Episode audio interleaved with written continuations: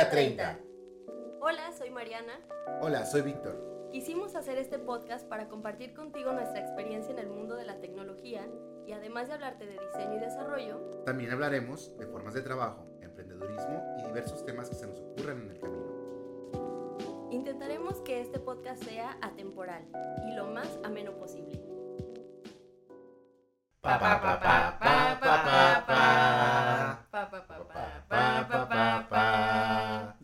Regresamos. Pa, pa, pa, pa, pa, pa, pa. Tercera llamada. Hoy vamos a hacer una sesión especial que le vamos a llamar la sesión de la pecera, episodio de la pecera. ¿Y por qué ese episodio de la pecera? ¿Puedes explicarles a nuestros queridos radio podcaster escuchas?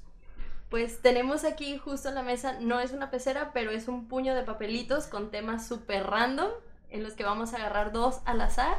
Vamos a poner cronómetro de tiempo, aquí está. Y vamos a hablar de lo que salga modo random. Vas. Va, ok. A ver. Piriri. Próxima estación. Cultura en las empresas, análogas versus digital. Mm, va. Bueno, para empezar yo creo que hablar de qué es la cultura en sí. Yo lo descubrí como concepto hasta que entré a una empresa de tecnología. Y en esta te platicaban la cultura como todo ese tipo de mm, este valores y ah, es que no sé si condiciones sea la palabra adecuada, pero creo que va más como en estos valores que la empresa tiene como equipo y que buscan que también tú como empleado eh, lo tengas, ¿no?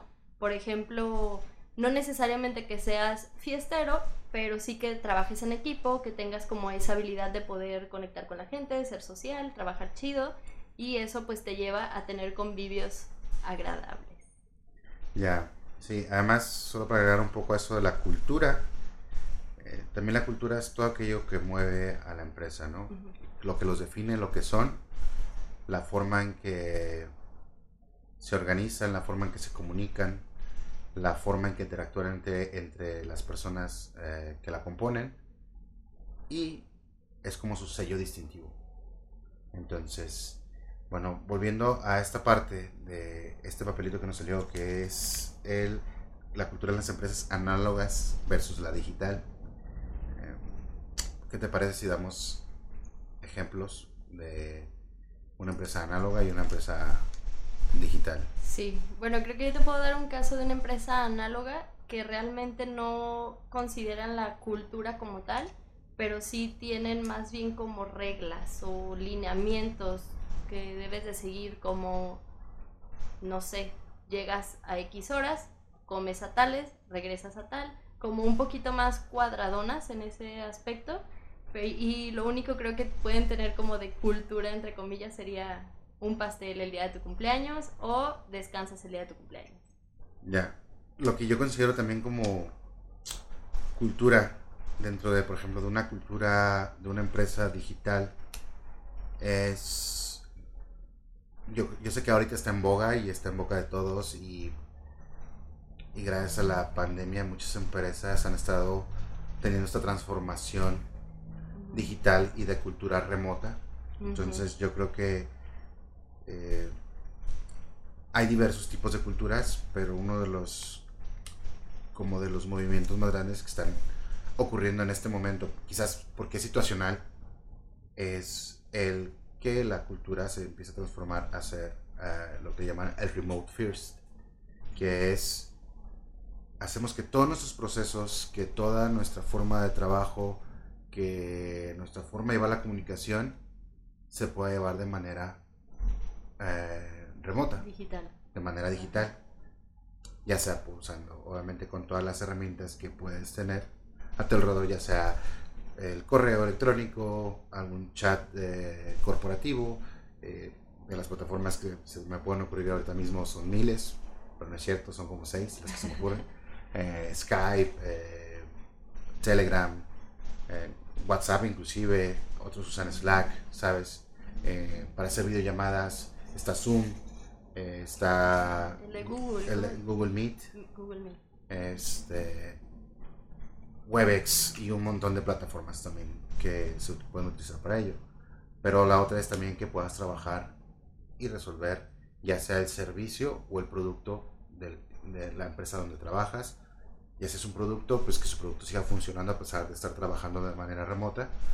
O ya sea es un servicio que puedas proveer el servicio sin importar sin importar que estés en un lugar específico o un lugar físico para poderlo llevar a cabo. Sí, creo que también depende mucho del criterio que tenga la persona que en ese punto sea como el owner, el dueño de la empresa o el director, porque en alguna ocasión me tocó eh, estar platicando con alguien a quien yo le decía que trabajaba de manera remota y su respuesta fue, yo no confío en la gente que se lleva mi información a su casa. Y no me hizo sentido porque dije, amigo, ¿qué, qué te pasa? ¿Cuántos años tienes? Pero sin embargo creo que sí hay esa como quizá brecha cultural que esa persona no estaba tan adaptada a la tecnología como supongo ahora obligadamente se tuvo que ver este ahí, ¿no? O sea, tuvo que haberse metido a la tecnología sí o sí por la situación en la que estamos y creo que también es importante, o sea, lejos de que si existe o no WhatsApp, hay muchísimas herramientas que te pueden solucionar y no necesitas a la persona justo ahí.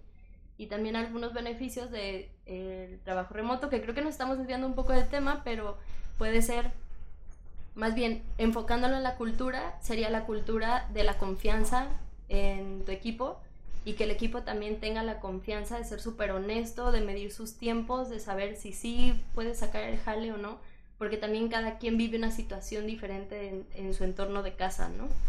En el PT que en el libro, yo sé que parece que ya nuestro tema ya es eh, cultura remota, no, no es el tema, porque eso lo vamos a dejar para otro podcast específico, pero lo que dice en el libro de eh, Remote, este que escribieron entre Jason y DHH, eh, hablan mucho también de eso de la confianza, justamente eso que dices. Y una de, los, de las cosas que dicen es, si no confías en la persona eh, que trabaja contigo o, en esa persona no confías, esa persona no debería estar ni trabajando contigo por el bien de ella y por el, por el bien tuyo porque no confías en ella, ¿no? O sea, no tiene caso que esté ahí si no confías en ella. Tú, las personas con las que trabajes, debes obviamente tener una confianza súper, súper alta, que eso ayuda mucho en las dos vías. ¿Y a qué me refiero en la ayuda en las dos vías? Es que como empleados pues dan lo mejor de su, de su lado. Tú como empleador haces lo mismo hacia con ellos y los dos se ven beneficiados. Obviamente si la empresa crece, puedes ayudar a que también los empleados crezcan y, obviamente tú como dueño ganas y tus empleados ganan más y todos ganan, ¿sabes? Ganas tú, ganamos todos. Así es. Ah, sí, eh, creo que también eh, para ir como cerrando un poquito este tema, eh, mencionar cinco puntos importantes de la cultura que has encontrado en tu trabajo. Yo creo uno de esos pues es, me encontré en una de las empresas de tecnología con la super confianza de que cuando tuve un problema familiar y mis papás estuvieron en el hospital y yo me ausenté por una semana, honestamente lo último que pensé fue, voy a faltar al trabajo. O tenía a mi papá en el hospital, mi mamá entró urgencias, quedó en el mismo hospital, luego la cambiamos.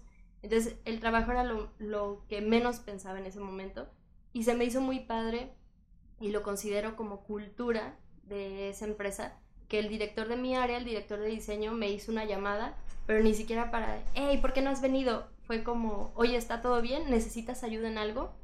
Y esas palabras hacen muchísimo la diferencia, o sea, para fortalecer mucho más tu confianza y creo que también de cierta manera tu lealtad con la empresa. Claro. La sientes como esa, ese respaldo, entonces también tú eres, lo, correspondes, ¿no? Claro. Fíjate que antes de abordar mis cinco puntos, eh, esto que de lo que hablas me, me toca como por ahí varios, varios temas que, que me llegan mucho es que yo creo que si haces que tu cultura, que el ambiente de trabajo, eh, y a ambiente de trabajo no me refiero a que, eh, que es, entre más corriente, más ambiente, no, no, sino que realmente la gente disfrute el ir a trabajar al lugar, al lugar eh, que les provees para que lo hagan. Obviamente para ellos es como genial. O sea, estoy también para ellos es como disfruto, disfruto venir a trabajar y aún así me pagan, me la paso muy bien. Tengo que cuidar mi trabajo, tengo que echarle todas las ganas. Obviamente no estás ni siquiera pensando en que me, ay, es que me van a despedir, ¿no? O sea, sigues avanzando porque estás como con ese punto y favoreces a la empresa. La empresa ser favorecida, a su vez, puede eh, retribuir ese, ese apoyo, ¿no? Entonces, bueno, de eso de nuestro top 5 para así cerrar este tema, creo. Eh, yo creo que sería uno, como dices, la confianza. Otro es este la reducción de, burocracia. Otro, em, la distribución correcta de procesos y actividades por personas que obviamente se te pague lo justo por lo que haces. Eh, la otra podría ser la flexibilidad. La flexibilidad también para mí es súper importante, el hecho de que, ¿sabes qué? Hoy tengo que hacer esto, llego un poco más tarde. ¿Sabes qué? No solo flexibilidad en el tiempo si hoy vas a trabajar o no, pero sí la flexibilidad en... Yo sé que tengo que hacer X, Y, Z eh, sé que hay procesos, pero también sé que puedo ser flexible implementar cosas nuevas, aprender cosas nuevas y buscar al final cuenta la mejora, la mejora continua. Y por último, yo creo que es que al final de cuentas la cultura la definen los primeros empleados de una compañía, a menos de que hagas algo radical para que la cultura cambie. Entonces, yo creo que el que la empresa se preocupe por proveer ese como espacio para que la cultura funcione de manera orgánica, eh, yo creo que es algo como priceless. Se nos metió una moto, en se nos metió una moto aquí a la cabina, disculpen los amigos. Disculpen al repartidor. Eh, sí, y otra cosa, ahorita tocas un punto muy importante. Me tocó también estar en un lugar en donde me dijeron, ármate la cultura. Y dije, ok, o sea, no, no se, ni se compra, ni se trae, ni es algo que todos van a ver un curso en línea y ya están culturalizados como tú quieras, pues no, porque ese es un punto muy importante, o sea, la cultura la hace la misma gente que empezó la empresa y que está trabajando para ello. Y entonces creo que como tip para quienes vayan a estar eh, en búsqueda de chamba en estos tiempos, si quieren buscar trabajo en empresas de tecnología, creo que también es importante que ustedes se sientan identificados con el tipo de cultura que tienen. O sea, es súper válido que haya algún chavo que sea programador y que cero le guste ambiente este, flexible, que no, a mí me gusta que me pongan un horario, que me pongan unas tareas, medir mis tiempos, súper respetable porque hay empresas súper grandes de tecnología que tienen esos sistemas un poco más este, eh, un poco más coordinados. Y están otras empresas que tienen esta flexibilidad de permitirte eh, tener tanto el horario flexible como tus actividades flexibles y que te permiten también abrir tu conocimiento. O sea, también creo que en empresas análogas eh, me tocó el caso de si yo quiero aprender de mi otro compañero, o te topas con ese pequeño ego como de, no, a mí me costó y ahora te lo buscas. Y en la tecnología sí encontré que fue como, ah, lo acabo de aprender, lo acabo de leer, ahí te va, este, te ayudo, eh, aviéntate este documento, aviéntate este curso, y son como un poco más abiertos a la colaboración. Sí, fíjate que ahorita que tocas ese tema, em, estoy leyendo un libro que se llama Joy Inc que lo escribió el, el, director de una empresa que se llama Menlo Technologies. Ellos hablan mucho de el joy y de disfrutar lo que haces y es como generan su cultura a través de, de como de ese estandarte. Y platicaban, hay un caso específico que cuentan por ahí. Eh, ellos tienen open, uh, open office, ¿sabes? Como esas oficinas abiertas, open spaces, donde donde no hay cubículos pues como tal, solo si son mesas, gente trabajando ahí. Ellos tienen la cultura de poder inclusive estarse moviendo de lugar y acomodándose donde ellos quieran. Los, los, hacen que roten de lugar para que se comuniquen con todos. Y por el otro lado, se cuestionaban por ahí, ¿y qué pasa? No sé, ya es que se ha mencionado mucho, te ha tocado trabajar en empresas de ese tipo, el ruido, ¿no? Es que el ruido que hacen no me gusta y es que si quiero trabajar en audífonos, con audífonos no puedo y que... y lo que decía él es que si no puedes trabajar de esta manera, no eres para esta empresa. Esa es la cultura. De hecho, ellos tienen prohibido usar audífonos. Qué cool. Entonces, cada quien, eh, ¿por qué? Porque ellos creen mucho que el que haya también interacción fomenta mucho la creatividad. Sí, eso es súper importante porque también el hecho de conocer realmente a tus compañeros de trabajo deja una, una huella muy diferente a cuando te juntas únicamente con los de diseño, pero sabes quién es la de recepción y quién es la contadora. A cuando realmente haces un team, porque creo que de ahí dejan de ser solo compañeros de trabajo, se vuelven amigos y algunos parece como que hasta familia, ¿no? Pues tiempo. Ah, fíjate. Va. Ok, vamos por el, por el segundo papelito, exactamente. Proyectos que nunca cierran. ok. Que nunca cierran. Me refiero, o sea, no es, no es el de. O sea, ¿El cliente nunca pagó o se jodió el proyecto? Que está pasando cualquier cosa y el proyecto nomás no puedes, no, no puedes, ya, no lo, pues no puedes terminarlo, ¿sabes? Eh, por N cantidad de factores. Por el tipo de cliente, porque le, estabas, tenías un equipo de ir trabajando con ellos y al final el equipo dejó la empresa, eh, o el cliente es muy especial y no le gusta todo lo que le estás entregando y te está pidiendo de más, el contrato también está quizás mal estructurado y no puede cerrar, eh, ya va sobrepasado del budget, no sé, ese es como el, el meollo. Pues ya ahorita me viene a la mente uno que justo tengo reciente. Es un proyecto que a mí me encantó desde que conocí a los, a los owners de este proyecto. Va a ser para comercializar café. Eh, y me encantó su proyecto, la vibra de los clientes, todo perfecto.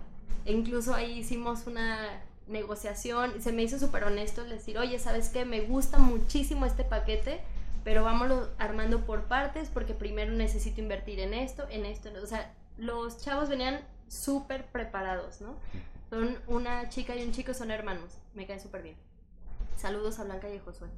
Y este proyecto empezó con muchas ganas, con mucho corazón, con mucha intención, pero hubo un freno por ahí que es la... Estos chicos dijeron, si vamos a invertir, vamos a invertir bien y entonces su empaque está totalmente diseñado, chido, con cualquier este, detallito, no se nos ha pasado hasta hoy nada pero la tabla nutrimental es lo que hace falta.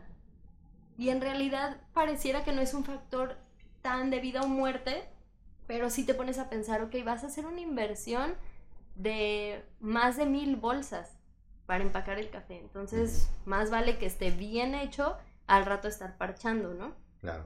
Y creo que ese ha sido uno de los proyectos que aún no termina, pero sin embargo hay una vibra chida, pues. O sea, no es que no haya terminado y estemos en un punto de hartazgo.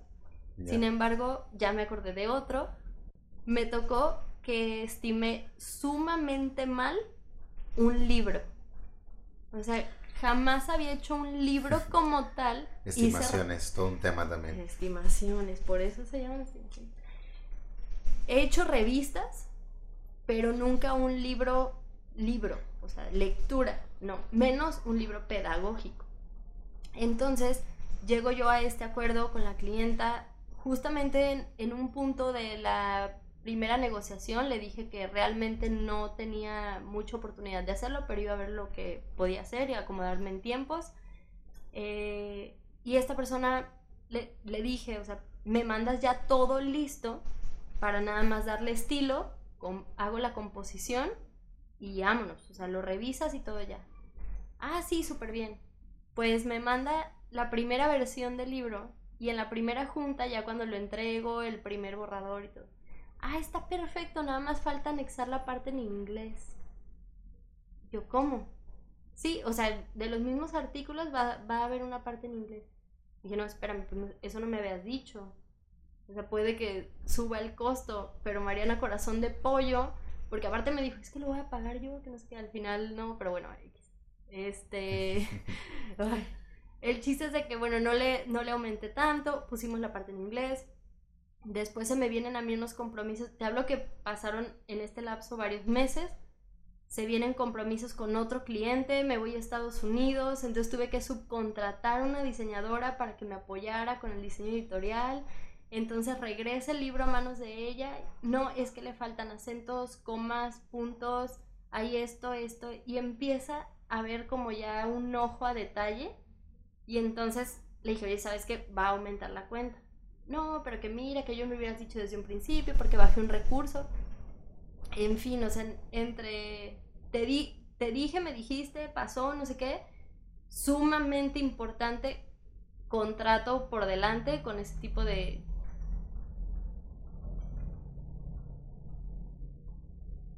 con ese tipo de cláusulas que deben dejar súper claro eh, que hay un costo extra para cambios radicales o incluso cambios mínimos de gramática porque te descomponen toda la maqueta, los diseñadores editoriales me comprenderán y pues fue todo un show, ¿no? Ahora quítale, ponle, bla, bla, bla, no sé qué, total, nos llevó muchísimos meses. Al final, ¿sabes? Fue un proyecto en el que dije, ok, va, tú dime con cuánto liquidas y ya está. O sea, no me voy a poner a discutir al respecto porque entendí su punto y su frustración, pero también de mi lado yo ya estaba como un poquito fastidiada de, de este juego súper mal estimado y de cambios y de me dijiste, te dije y no tener nada por sentado ni nada muy claro.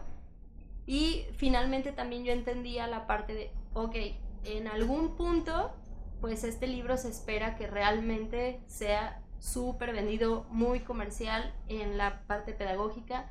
Es un libro muy interesante porque habla de niños eh, pues con enfermedades terminales, ¿no? Entonces, cómo abordarlo, cómo hablar con ellos, tiene cuentos para los niños, incluso este, lecturas para los padres, o sea, es un libro muy fuerte que creo que tiene mucho potencial y finalmente eso fue lo que me llevó a decir, ok, lo terminamos y ya está y seguimos haciendo los cambios, porque también va eso, o sea, como diseñadora me pongo a pensar en la inversión que está haciendo esta persona, no nada más pagándome a mí por el diseño, sino la inversión que va a ser para las reproducciones, para la estrategia de venta, para mil cosas más.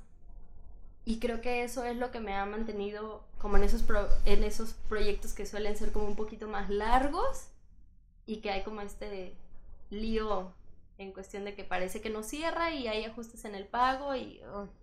Ya. Fíjate que puede haber muchos, eh, muchas situaciones y muchos tipos o situaciones de por qué pasa esto. En, tu caso han sido cosas como muy específicas. Sí hubo una mala estimación, pero también hubo un, mal manejo, de, cliente. De cliente, la comunicación fue así como fuiste permisiva, por lo mismo se fue a más, como no le dijiste que no, pues obviamente ahora, que le decías que no, pues decía, es que así no, nunca me habías dicho, y entonces empieza a ver como una falta de expectativas y por lo mismo se llega a, esa situación. ¿no? Eh, también se da la de clientes donde el cliente es difícil. Tus clientes no han sido difíciles, o sea, más bien ha sido como otros factores, pero también se viene cuando el cliente es difícil y que no colabora.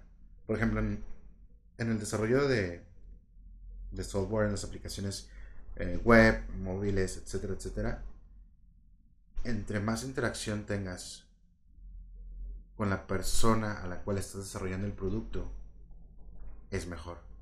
Si puedes ser partícipe de todos tus stand-ups, si puedes ser partícipe de tus planners, si puedes ser partícipe, obviamente, si hubo una pre-ideación, sabes, no sé, un product, design sprint, eh, un feature canvas o un algo antes, obviamente se necesita que participe durante todo el desarrollo, asistir a los demos, ¿sabes? Para tener esa retroalimentación constante, puedes avanzar y, que no haya también falsa información en el aire de, oye, pero es que esto yo no, lo que, no, es lo que quería. Oye, pues hemos tenido demos cada semana, cada dos semanas, y nunca, lo has mencionado. Entonces es como, ¿sabes? Ahí, ahí tienes un antecedente, ¿no? Y, y fíjate que sí, hay, no voy a generalizar con los clientes, hay clientes de todo tipo, pero de repente sí te salen esos, ¿no? Que no quieren participar o, ser como parte de su, de, de, su producto, sino que solo esperan que el hecho de que ya te están pagando, que ellos van a recibir eh, un proyecto antibalas con lo que ellos querían, eh, Pixel Perfect y cumpliendo todas sus expectativas y necesidades. Sí, de hecho creo que es por eso que me gusta tanto la parte del UX como diseñadora, porque me gusta muchísimo conocer primero a la persona, sus intenciones, sus cosas. Igual te digo, con este libro me pasó, o sea, conocí a la chava, igual hubo este, errores en el proyecto, pero ella como persona tiene una intención sumamente noble en ese aspecto. O sea, yo jamás sabía que existían ese tipo de lecturas, ni siquiera me había puesto a pensar en la situación de esas personas, ¿no? Entonces, ella tiene mucha empatía con ese tipo de temas, como difíciles, infancia, padres, muy pedagógica, es una psicóloga, entonces tiene por ahí muchos temas bastante interesantes que los proyecta como persona y ese tipo de cosas me gustan, porque sí he tenido clientes con los que de primera en la reunión, o sea, por dentro digo, eh, no está, algo no está encajando, no es por aquí. Y más vale decir no, aunque en alguna ocasión mandé una cotización un poquito alta para esperar el no y fue el sí. Entonces realmente lo que hice fue, ok, va alto, subcontrato entonces subcontraté, platicamos y todo, bla, bla. Justamente ese cliente duraba tres meses y el último día se le entregó. Nunca hubo problema más que demasiada corrección de estilos que no cuadraban y no cooperaba mucho la persona como para decir que era lo que estaba buscando. Entonces le proponíamos y no es por ahí, no es por ahí, en fin. Llega el último día de este proyecto y mira, como cosa santa, o sea, el cliente dijo, muchas gracias, hasta aquí estuvo súper bueno, pero ya nos seguimos. Y la diseñadora también dijo, ah, súper bien, entonces ya me puedo retirar del proyecto, Simón, todos a su casa en paz. Qué chido. Y ya, hasta ahí, pero sí, creo que es sumamente importante establecer las reglas primero. A mí me cuesta mucho porque cometo el error de de hacérmelos como medios amigos cuando apenas va empezando esto. Y creo que el cliente sí debe ser tu amigo, pero avanzado el proyecto. Sí, pero o como ir... muy profesional a la hora de esa comunicación. Porque si no, como que se agarran de ahí, eh, esta morra es súper buen pedo. Sí, yo creo que ahí te, te recomiendo casi casi el... ¿Contratar a alguien de venta? No, o sea, ya, a la hora que ya te empiezas a relacionar, aunque sea hacer un a lo mejor te vienen a buscar para que hagas un libro y, y, dices, ¿qué te parece si empezamos con un logo? Sí, como para hacer como la prueba, Y te firman ese rato mira, y te lo venden tanto. Y si, si cierras el libro, puedo absorber hasta el 50% inclusive de esto. Obviamente en el libro se lo... Sí. Lo, Sí, o sea, si hay, si hay margen como de, de jugarlo. Ajá. Entonces, de alguna manera ya lo conoces, ves cómo funciona, como para proyectos más grandes, pues. Ajá. Pues creo que eso es algo que podrías estar implementando. Sí. Oye, me llevo un reclutador para que lo entreviste. ¿Qué ves en esta imagen? Sí, eh, pues creo que ya estamos por cerrar el, sí, tema. Creo que ya estamos casi sobre tiempo. Ok, todavía tenemos tres minutitos, dos minutitos. Un minuto, ah, sí, ya pues. Bueno, pues sí, cerrando nada más los consejos, yo creo que sería establecer muy bien las, las reglas desde un inicio. Las expectativas claras. Ser súper claros con el cliente, empáticos, pero también claros en postura de cada uno. O sea, no deja de ser un ayúdame a ayudarte, ¿no? Así es. Sí, yo concuerdo contigo. Creo que eso de la expectativa es primordial. Y pues, amigos, espero que estos consejos les sirvan de algo. Eh, si los platicamos porque quizás ya los hemos cometido, quizás, voy a poner entre comillas, o guiño guiño. Entonces, sé que sé que es difícil experimentar en cabeza ajena, pero háganos caso. No, sí, no. Les, va a servir. Sí. Creo que eh, poniendo esta parte en un estudiante, por si nos escuchan también audiencia que sean estudiantes, creo que viene siendo lo equivalente a que tu proyecto no terminó en el examen y te fuiste a Ordi o te fuiste a Regu y no entiendes ni qué pedo, cuando en realidad las bases, saber hacer las preguntas adecuadas al inicio, son la base de todo. O sea, si a mí alguien me hubiera dicho que todo lo que yo odiaba en la escuela en realidad existe con un nombre llamado diseño de experiencia de usuario y es mucho más fácil de lo que parecía, a mí me hubiera encantado saberlo. Porque ahorita a eso me dedico, es lo que más me gusta y era lo que más me fallaba en la escuela, ¿no? Entonces, sí, eh, las bases de los proyectos son los que los pueden llevar a terminarlo en tiempo y forma y evitarse regus y todo eso. Así es. Ya para cuestiones de tiempo también hay metodologías para trabajar, entonces no hay pretextos. Pues creo que ahora sí, tiempo. Bueno amigos, muchas gracias por, por haber escuchado este episodio. Espero que les haya, les haya gustado esta dinámica. Quisimos hacer algo diferente, algo nuevo. Sé que no llevamos muchos podcasts, pero estamos en el momento de experimentar, ver qué les gusta más.